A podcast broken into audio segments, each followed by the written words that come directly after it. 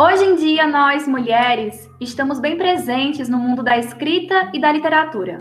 São tantos nomes que dá para a gente citar aqui: Clarice Lispector, Marília Arnaud, Cecília Meirelles, Maria Valéria Rezende, Silva Plé, Nana Queiroz, Chimamanda Adichie, Débora Diniz e muitas outras.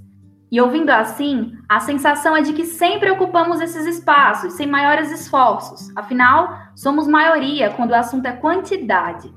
De outro lado, é importante lembrar que, durante anos, sofremos com a invisibilidade e ocultação do nome de tantas figuras femininas importantes. E, infelizmente, foi muita luta e sacrifício para chegarmos a esse espaço que é a produção do conhecimento social. E a gente decidiu gravar um podcast especial, encerrando esse mês de março dedicado às mulheres, com o seguinte tema: a produção e escrita de mulheres. Eu sou Kaliane Antero. Eu sou Talita Vidal. Eu sou Silvana Oliveira. E o Chá das Três está começando.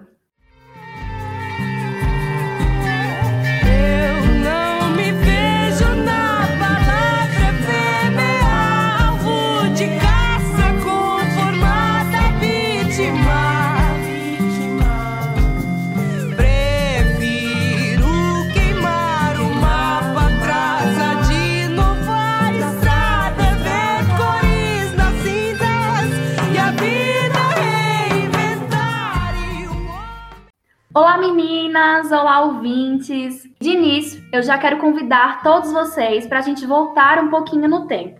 Isso porque eu quero falar das mulheres de uma maneira histórica, né? As mulheres, depois de conseguirem conquistar o espaço público, como a gente sabe, acabaram optando por algumas profissões que muito se assemelham à ação do cuidado, do ensino, isso aconteceu porque nós fomos ensinadas a reproduzir esse tipo de comportamento. E também por isso acabou sendo tão comum né, a escolha de profissões ligadas aí à pedagogia, à área das letras e outros que trabalham com a escrita e texto. Acabaram sendo escolhas, e aí eu não sei dizer se conscientes ou não, pelo público feminino. Ainda falando historicamente, eu quero trazer um dado que eu acho interessante, e agora não só focando nas profissões, tá? Mas na leitura em si.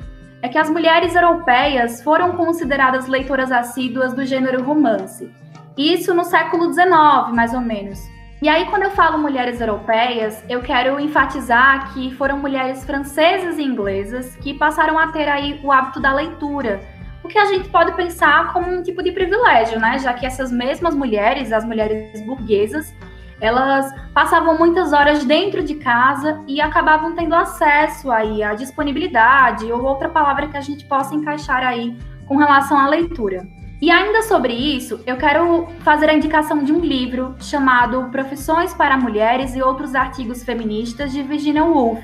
Então, logo no primeiro artigo que abre esse livro, é, Virginia Woolf vai contar um pouquinho da sua experiência, que na análise dela não merece ser chamada de profissional, então veja só, né? Já que ela não enfrentou, e segundo ela, a mesma desconhece as lutas e dificuldades da vida de uma mulher profissional porque Virginia Woolf vai contar nesse livro que com o seu primeiro salário, trabalhando como escritora, ela comprou um gato preto.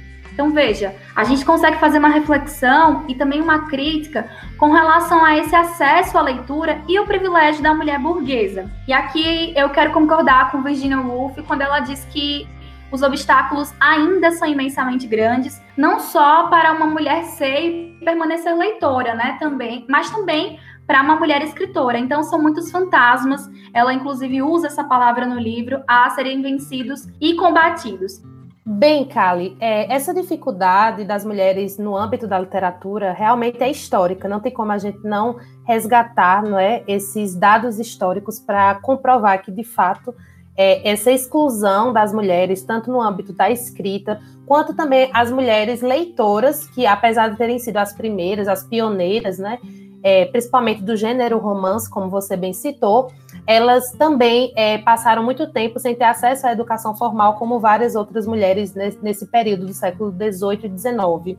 E aí eu queria lançar uma questão, que é justamente sobre quem escrevia sobre as mulheres, já que elas não entraram nesse âmbito da escrita tão rapidamente quanto os homens. Então, os homens eram os principais escritores da época, né, principalmente nesse século XIX, que no Brasil foi efervescente para a literatura e para a produção de modo geral. E aí os homens escreveram bastante sobre as mulheres, criaram várias figuras femininas nessa literatura ficcional. Quando eu me refiro à ficção, me refiro às narrativas, mas também a poesia contemplou esses, esses estereótipos femininos. E eu queria frisar três estereótipos que foram criados. E uma estudiosa chamada Lúcia Osana Zolin, ela pesquisou né, sobre algumas das obras do século XIX para mostrar que esses estereótipos eles são muito comuns nesse período. E aí, antes de falar quais são esses estereótipos, eu gostaria de ler a pergunta da nossa ouvinte, Ingrid Bianca, aluna de letras e muito interessada em literatura. Ela lançou o seguinte questionamento: Gostaria de um comentário sobre os estereótipos da mulher vilã na literatura e adaptações cinematográficas, visto que, na maioria das vezes, se repetem traços parecidos em relação à personalidade e estilo que muitas vezes prejudicam nossa autonomia no dia a dia. Então, respondendo a esse questionamento e, ao mesmo tempo, citando os três estereótipos, o primeiro deles se dá pela mulher sedutora ou perigosa. E aí eu posso usar também o termo que Ingrid usou, vilã. Essa mulher, ela aparece no século XIX, representada principalmente pela Capitu, através de Dom Casmurro, uma obra ainda muito lida hoje, representada também pela Emma Bovary, que é uma obra francesa, e pela Luísa, da literatura portuguesa, do livro chamado O Primo Basílio, que também ficou muito famoso a ponto de ser adaptado cinematograficamente aqui no Brasil. E aí, essa mulher sedutora perigosa, ela estava muito voltada também para essa questão afetiva, ou seja, ela ameaçava não é, esse sistema patriarcal, principalmente da monogamia.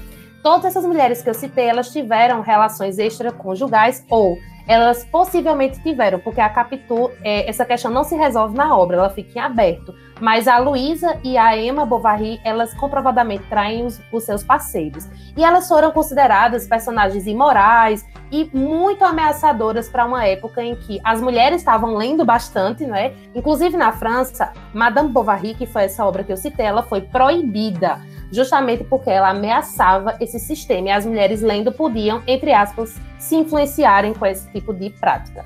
O outro estereótipo é o da mulher megera. E aí eu vou citar um exemplo também do primo Basílio, que se chama Juliana. Juliana é uma das personagens que podem ser consideradas antagonistas da obra, tendo em vista que ela vai é ameaçar o tempo todo Luísa, que é a, a mulher que está traindo o marido. Ela fica o tempo todo ameaçando que vai contar o marido. E ela é uma mulher mais velha, ou seja, ela tem uma dupla marginalização: o fato de ser mulher e o fato de ser mais velha. E aí ela aparece como uma megera. O outro tipo de estereótipo que aparece é a mulher anjo ou indefesa. E aí eu vou citar o exemplo de Teresa, do Amor de Perdição, de Camilo Castelo Branco, que é uma obra também da literatura portuguesa. E Teresa é uma mulher extremamente submissa, com amor platônico, ela fica anos ali ali esperando se relacionar com outro personagem e ela acaba é, sucumbindo à tragédia. Então essas mulheres elas ficam muito presas a esses estereótipos e como a Ingrid falou, eles podem de fato atrapalhar a nossa representação contemporânea, o que não é uma coisa interessante. Mas na, no cinema, como também ela citou, aparecem esses estereótipos, inclusive nos dias atuais.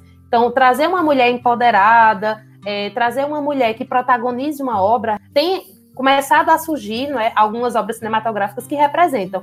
No entanto, é, o fato de aparecer uma mulher na, na, obra artística, de modo geral, não implica dizer que necessariamente ela representa todas as mulheres, ou que ela está totalmente desconstruída desses estereótipos de submissão, enfim, de sensualidade, muitas vezes ligada ao corpo, muitas vezes ligada a um tipo de prática social, como, por exemplo, está voltada para o lar entre outras, outros estereótipos que ainda são reforçados sim nas obras até hoje. Então a gente precisa falar sobre isso.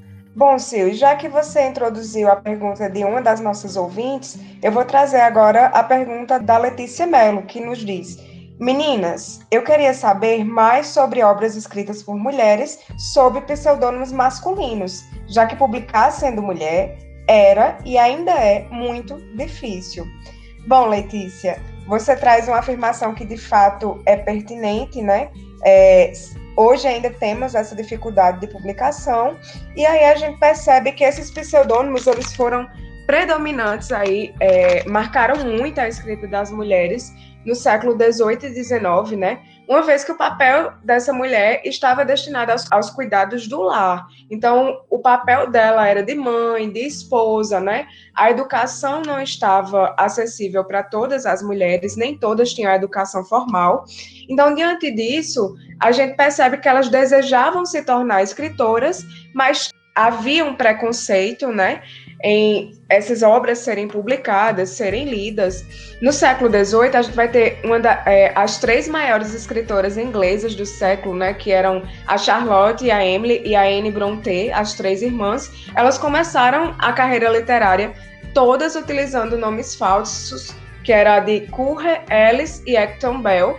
E foi assim que elas publicaram romances que ficaram muito conhecidos, como Jane Eyre, Morro dos Ventos Uivantes, e Agnes Grey. A própria Charlotte, ao escrever uma carta, ela disse uma vez, né, que existia muito preconceito voltado a elas serem autoras, existia um medo também, porque as mulheres, elas deveriam estar se ocupando dessas atividades domésticas. Então, se elas escreviam e traziam algum comentário de cunho sexual ou relacionado a algo que não era do é, voltado para o papel feminino, elas eram muito julgadas. Então, os pseudônimos, além de serem utilizados para esconder essa autoria e a obra acabar atingindo um público de leitores maiores, tinha esse medo, como foi o, ca o caso da Amantine Dupin, ou Dupin, não sei qual é a pronúncia, que ela assinava sob o pseudônimo de George Sand.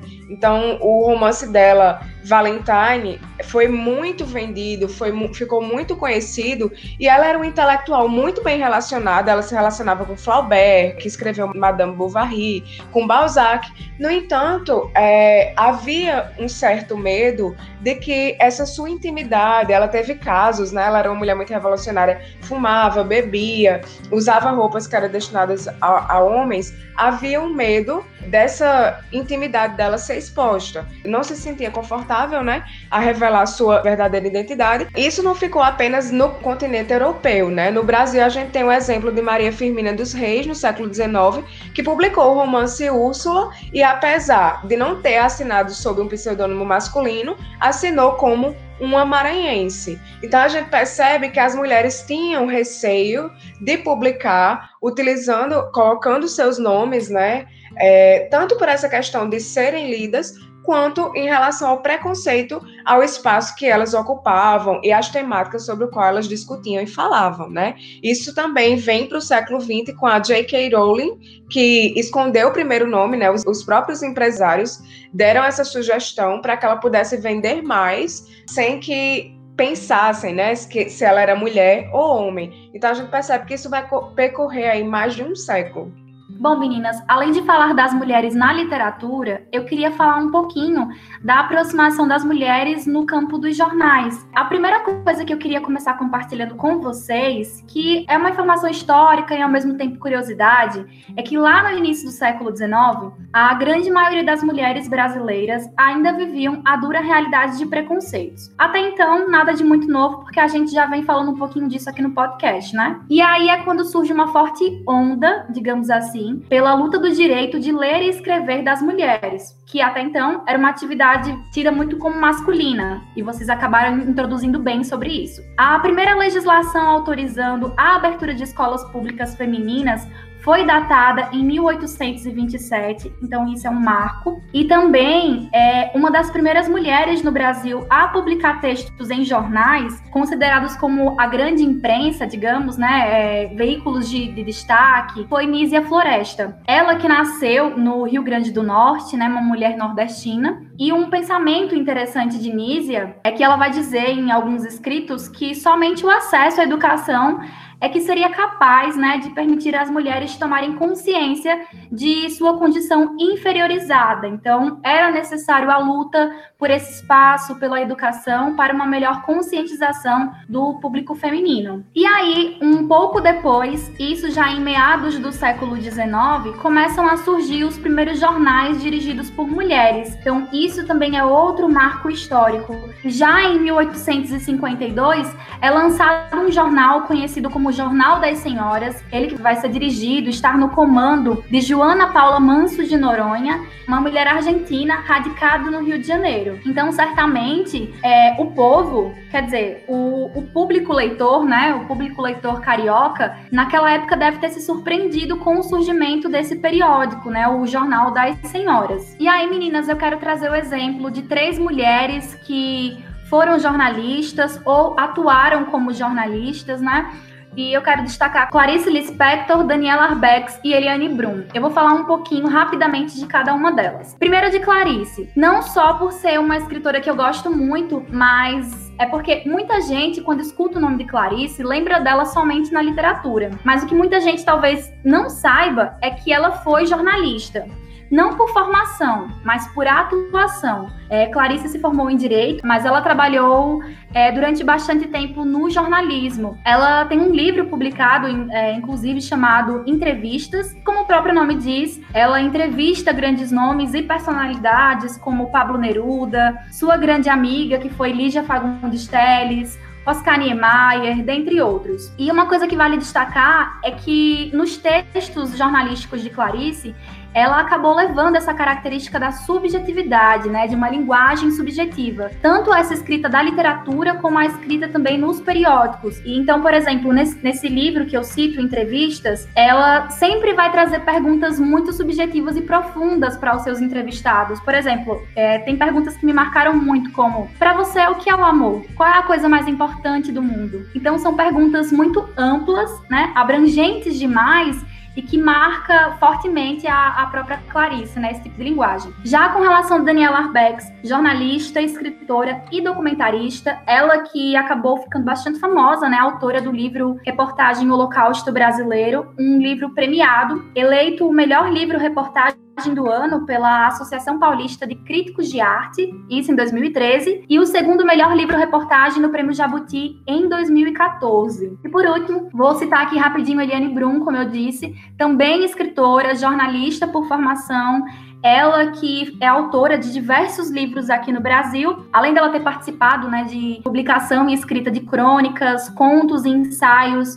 É, Eliane Brum já trabalhou como repórter no jornal Zero Hora. E desde 2013, Eliane Brum tem uma coluna quinzenal em português e em, em espanhol no El País Brasil e no El País América. Então, é um nome também consolidado dentro do jornalismo brasileiro. Eu também trouxe alguns nomes, né, que são autoras que não foram muito conhecidas na época de sua produção, mas que hoje elas estão sendo estudadas. Inclusive, eu já levei uma das disciplinas da universidade para os meus alunos, é uma lista dessas autoras para eles conhecerem. Muitos deles não conhecia. Isso aí é um dado interessante, né, porque foram mulheres que tiveram produções intensas, mas elas não tiveram reconhecimento devido. E aí você falou de uma potiguar, né, que foi a Nízia Floresta. Eu queria falar um pouquinho mais sobre ela.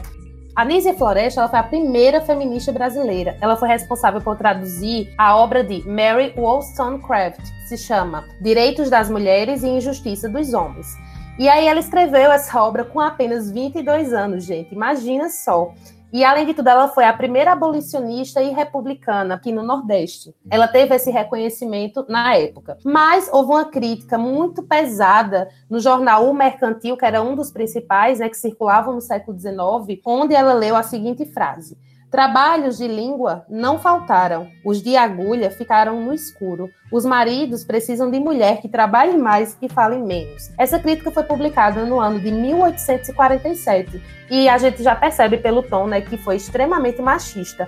E aí, levando o machismo naquela época, de fato, era algo extremamente naturalizado. Só que a gente lendo hoje, a gente se impacta bastante. E quando esse crítico fala dos trabalhos de agulha, ele está relacionando a mulher não é, ao trabalho de costura, ao trabalho mais doméstico, ou seja, a mulher ela não precisa falar, ela não precisa trabalhar além, ela só precisa ficar nesse lugar.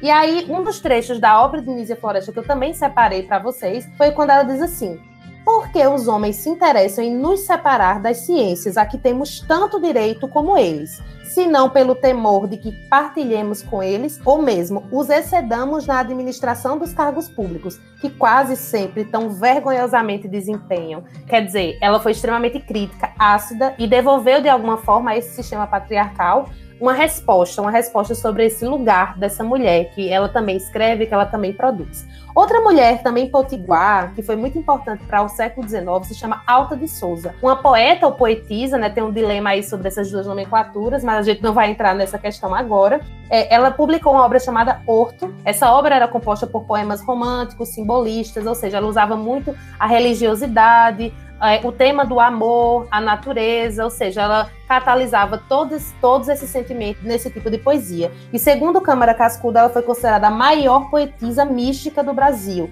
Ela morreu de tuberculose, que na época não era uma doença curável como é hoje. E na sua lápide contém é, umas palavras bem poéticas que eu achei legal de trazer. Diz o seguinte: Longe da mágoa, enfim no céu repousa quem sofreu muito e quem amou demais. Então ela morreu muito jovem e aí ela entra nesse rol de escritoras pouquíssimo lidas e pouquíssimo conhecidas. A outra escritora que eu trouxe também é da poesia, se chama Francisca Júlia. No estado de São Paulo, que era também um dos jornais né, que já circulavam naquele período, no século XIX, ela recebeu uma crítica também voltada ao trabalho de agulha, ou seja, essa mulher não era para estar tá aí escrevendo poesia, era para estar tá trabalhando com a costura, que seria um tipo de trabalho muito comum naquela época. Mas no Correio Paulistano, é, houve aí um dilema né, sobre o seu pseudônimo. Ela utilizava um pseudônimo feminino, e aí ficaram em dúvida se era um pseudônimo de um homem, né, querendo colocar o nome de uma mulher, ou se de fato era de uma mulher. E aí surgiu esse, esse questionamento. Mas Olavo Bilac foi o que salvou, entre aspas, esse tipo de crítica, porque ele disse, ele considerou Francisca Júlia uma grande escritora. E aí ela teve várias participações, como por exemplo em algumas revistas que se chamava Educação, uma delas. Então, ela foi uma das mulheres importantes para esse período. E a última é uma que Talita já citou, mas que eu vou retomar, é a Maria Firmina dos Reis. E engraçado, porque essa autora ela foi redescoberta em 1962 pelo historiador paraibano Horácio de Almeida. Ele estava num sebo no Rio de Janeiro e viu a obra Úrsula e, e acabou resgatando essa obra. E aí ela começou a novamente ser um nome citado. Então, como Thalita falou, ela utilizou a, o pseudônimo Uma Maranhense ao invés de utilizar o seu nome, e ela foi a primeira fundadora mulher, não é? Da escola mista no Brasil e no Maranhão. Então, isso aí já é um grande feito histórico da autora. E ela também foi a primeira mulher negra a publicar um romance abolicionista em toda a América Latina, que é Úrsula, que é um dos seus mais conhecidos. Essa autora também acabou um pouco como Carolina Maria de Jesus, eu me lembro muito dela, porque ela faleceu pobre e cega, infelizmente. E ela também não teve seu trabalho reconhecido a tempo. Ela acabou tendo uma obra reconhecida de forma póstuma. E ela também passou muito tempo sendo confundida com uma gaúcha branca. É tanto que, se você colocar no Google o nome dela, vai aparecer uma mulher branca em algumas fotos. É justamente uma mulher gaúcha que foi confundida com a Maria Firmina. Só que a própria família da Maria Firmina dos Reis trouxe é que os traços, os fenótipos dela indicavam uma mulher negra, então não tinha como ela não ser uma mulher negra. E essa dúvida acabou sendo tirada. E também tem a questão racial que a gente não pode deixar de falar, né? Isso, Sil, a questão de, de raça é muito importante de ser levantada, né? E aí, é, dando continuidade a esse percurso cronológico das mulheres na literatura e vindo já para o século XX, a gente vai ver que mais mulheres vão ter é, visibilidade, né? O mercado ele vai se abrir mais para a escrita feminina, uma vez que a gente vai ver escritoras como a Raquel de Queiroz, que escreveu o 15 e que teve grande destaque, ela foi premiada diversas vezes, é, ocupou, foi a primeira mulher a ocupar uma cadeira né, na Academia Brasileira de Letras, foi a primeira mulher a receber o prêmio Camões, recebeu o prêmio da Fundação Graça Aranha, né, seu livro Memorial de Maria Moura foi até transformado em minissérie na televisão, então a gente percebe que essas mulheres elas já começam a ganhar espaço. Sobretudo também porque a gente vai ter aí no século XX movimento modernista que vai abrir muito para essa é, para essa escrita mais marginalizada, né? Aqueles que estavam à margem é, começam a ser lidos, começam a ganhar espaço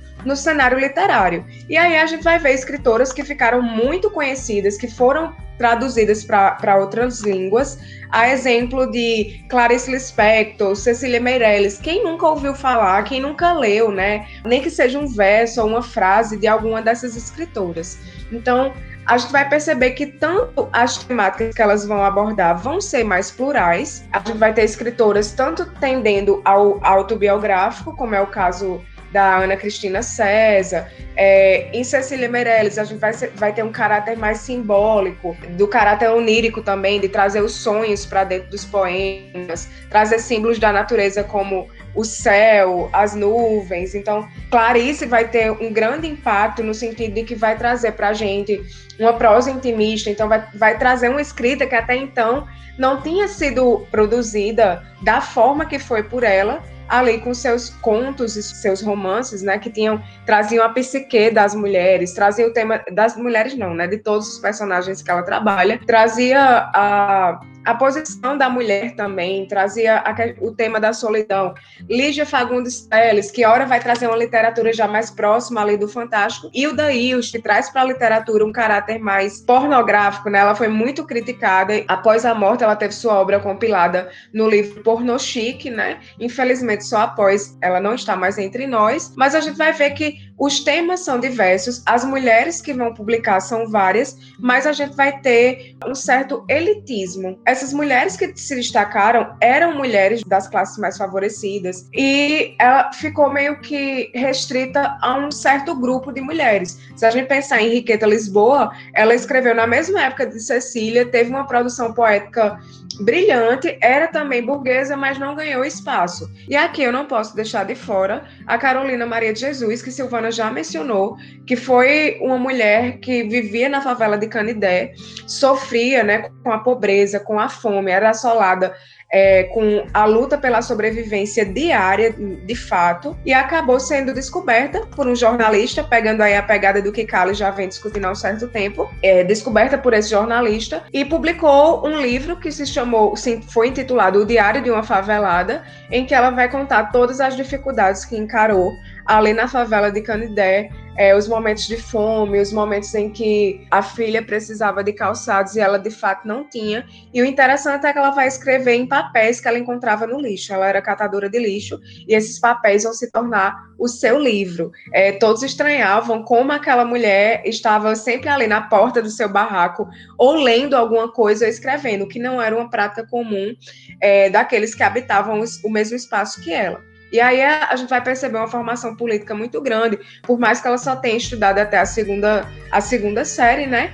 Mas é uma obra que vale ser mencionada e que foi produzida aí no século XX. Bom, meninas, dando continuidade, né, falando sobre mulheres na literatura, agora eu vou falar sobre as mulheres na prosa do século XXI. Na verdade, de uma mulher especificamente, né? Porque eu quero chamar a atenção para Chimamanda Adichie. Ela que foi considerada, né, uma autora consagrada quando o assunto é a prosa contemporânea. Bom, uma característica interessante de Chimamanda é que essa autora tem um tipo de escrita bem demarcada pela realidade nigeriana, das mulheres negras, das, das mulheres que saíram da Nigéria para os Estados Unidos em busca de tentar uma uma, uma, nova forma de viver, né? Uma forma de vida alternativa lá nos Estados Unidos. Mulheres que, que sofreram e sofrem, né? Enfim, passaram pelas mais diversas situações. Então, essas características são muito fortes na escrita de Chimamanda.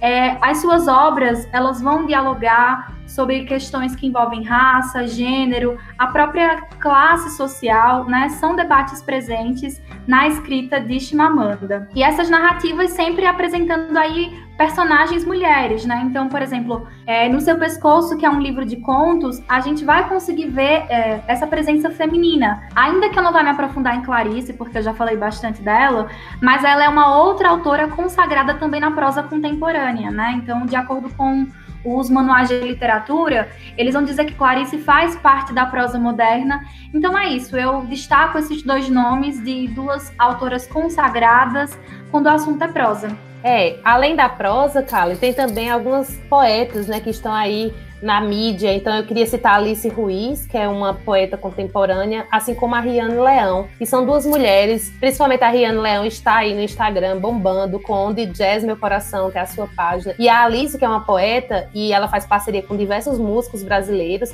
é uma grande poeta com dois em um, né, que é uma das suas obras principais, onde estão reunidos vários dos seus poemas. Nós temos também outras mulheres na prosa, é, seguindo essa linha que você falou, e eu gosto muito da Maria Valéria Rezende, da Marília Arnaud, da Maria José Silveira, entre outras tantas mulheres, né, que vêm sendo lidas, principalmente nesses últimos 10 anos. E aí, gente, falando desses últimos 10 anos, eu também queria ler a pergunta de um dos nossos ouvintes, que é o historiador Eric Brito. Ele diz: Gostaria de saber os projetos atuais de leitura ou escrita de mulheres. E eu queria separar dois grandes projetos que foram a público recentemente.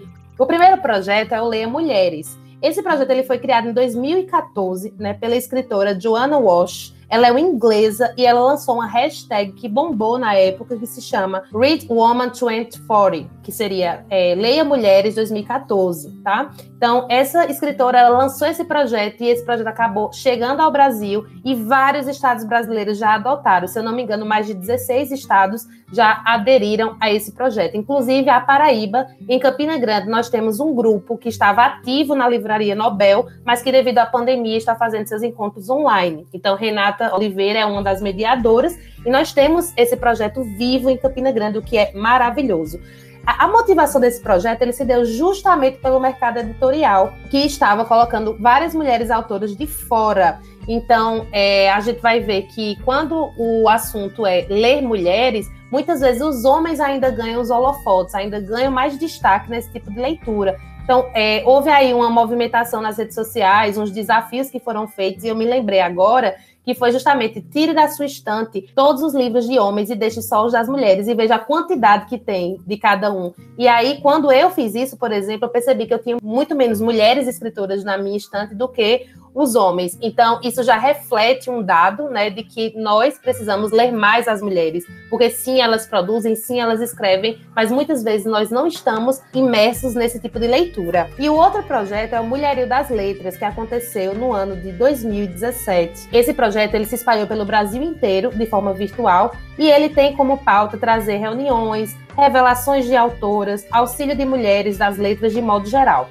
E aí a Maria Valéria Rezende, que foi a autora que a gente já citou aqui, e eu inclusive já deixo uma indicação da obra dela, 40 Dias, que tem um protagonismo feminino muito massa, é, ela foi uma das mentoras desse projeto, olha que legal. O grupo do Facebook reuniu mais de 4 mil mulheres. Elas conversaram muito sobre literatura, mercado editorial e também trouxeram no evento presencial que aconteceu em João Pessoa, no Centro Cultural José Lins do Rego, é, elas trouxeram muito também as intervenções artísticas, os saraus, enfim. Aí eu queria fechar essa minha fala falando para Eric, né, que esses são os dois grandes eventos, pelo menos desses últimos 10 anos. Claro que existem vários e vários outros que estão sendo colocados, principalmente nesse período de pandemia. E eu queria fechar só com um dado que a Regina Dalcastanhe, uma pesquisadora, professora da, da UNB, ela conseguiu levantar esse dado de 72,7% dos escritores publicados até o ano de 2012 é, ainda eram homens. Claro que esses dados devem ter mudado, mas nós temos uma data relativamente recente. Bom, gente, para finalizar essa discussão que foi tão rica hoje, né?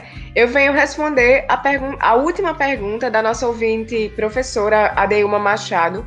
Meninas, gostaria de saber um pouco sobre o panorama da literatura gótica escrita por mulheres, a exemplo de Mary Shelley e os entraves encontrados por elas no processo de publicação. Uma pergunta muito pertinente e muito interessante, né, Adeilma? Vale muito a pena a gente chamar atenção para isso, porque as mulheres elas foram responsáveis pelo surgimento do gênero gótico, né, pela proliferação desse gênero é, no século XVIII. É, tanto a, a Mary Shelley quanto a Anne Radcliffe, elas tiveram suas obras sendo disseminadas de uma forma assim grandiosa começando a trazer as mulheres para a literatura. Então, as mulheres começaram a desenvolver um gosto por essa literatura gótica. E o interessante é o contexto social em que essa produção se deu. Nesse momento, o, o gênero roman, o romantismo, né, ele estava em ascensão, e aí a crítica se dedicou muito mais a essa produção do romantismo, deixando esse gênero que era a literatura gótica, que era de grande expressão feminina de lado, né? Então, o que a gente pode chamar a atenção é que teve grande pluralidade e que o horror que foi transportado para essas obras tem a ver também com o contexto. Estávamos na Revolução tendo é, a Revolução Francesa, a Revolução Industrial. Então, o homem havia sido reduzido à ideia de máquina, o tempo é, não era mais aquele tempo do, do homem relacionado à natureza. Então, diante disso, essas escritoras, elas é, vão introduzir questões muito é, pertinentes relacionadas à ciência, é, relacionadas à barbárie, é, quanto uma crítica ao modelo governamental daquele momento e, no entanto, elas vão, elas vão ter uma restrição, né? É, a interpretação da literatura delas. Bom, então, nesse panorama escrito por ambas é, as escritoras que eu mencionei, a gente vai perceber que houve uma, uma, obra que ficou muito conhecida, que foi a de Frankenstein, né? Que é da Mary Shelley, que inclusive foi é, saiu uma edição da Dark Side, assim, perfeita, linda, recentemente, foi muito vendida. E aí a obra dela vai trazer esse personagem que é reconstruído, como se a humanidade precisasse ser reconstruída, e trazendo o cientificismo. Já a Anne Radcliffe, por mais que ela tenha alcançado um grande público, ela era muito comedida nas suas aparições em público. E naquele momento, a mulher era dedicada o espaço ainda de ser mãe, né? O, a função feminina era procriar. E aí essas mulheres que não tinham filhos, elas eram é, vistas com certo preconceito. E a Anne, ela, embora tenha casado e tenha tido um casamento muito feliz, ela não quis ter filhos, ela não teve filhos, dedicou a sua escrita à literatura, mas era uma mulher muito misteriosa. Então a gente percebe que as mulheres foram revolucionárias nesse momento, elas é, trouxeram um novo gênero, né, que também foi associado à ideia do povo dos godos, né, os primeiros povos ingleses, a, a ideia de barbárie foi trazida para o surgimento desse gênero, que se disseminou muito, trazendo leituras leitoras mulheres, mas que o romantismo escrito por homens ainda foi o mais abordado pela crítica, uma vez que a mulher é, não deveria ocupar esse espaço. Né? Então a gente vê o preconceito associado às dificuldades associadas a essa, a essa produção desse momento. Pois bem, gente, chegando no fim do podcast, eu queria deixar uma problematização, uma reflexão para vocês, nossos ouvintes e nossas ouvintes também, sobre esse tema que é tão diverso e tão profundo. Perguntar para vocês: será que existe uma literatura própria das mulheres? Ou existe uma literatura produzida por mulheres? E aí vem a diferença. A literatura própria de mulheres é que ela tem uma singularidade feminina. Ou que existe uma escrita andrógena, né? Que ela é só produzida por mulheres, independente da temática. Então fica aí a reflexão para vocês. E muito obrigada pela atenção. Adorei esse bate-papo, foi incrível. E até o próximo episódio nos encaminhamos para o final. Se passássemos o dia inteiro aqui, ainda seria pouco para falar sobre esse tema. Assim concluímos nossa homenagem às mulheres do mês de março. Até o próximo episódio. Pois é, meninas, esse nosso podcast ficou cheio de indicações de escritoras, nomes femininos importantes para a literatura, né? Obras famosas, outras nem tanto. Enfim, os nossos ouvintes, né, vão ter a oportunidade de fazer o famoso checklist, né? E depois sair marcando aí foi lido, que não foi lido, assim como os nomes que são conhecidos e os que não são conhecidos quando o assunto é, são mulheres na literatura, né? A gente espera que você aí que está nos ouvindo tenha gostado desse tema e aproveite para compartilhar com outras pessoas que também curtem podcast.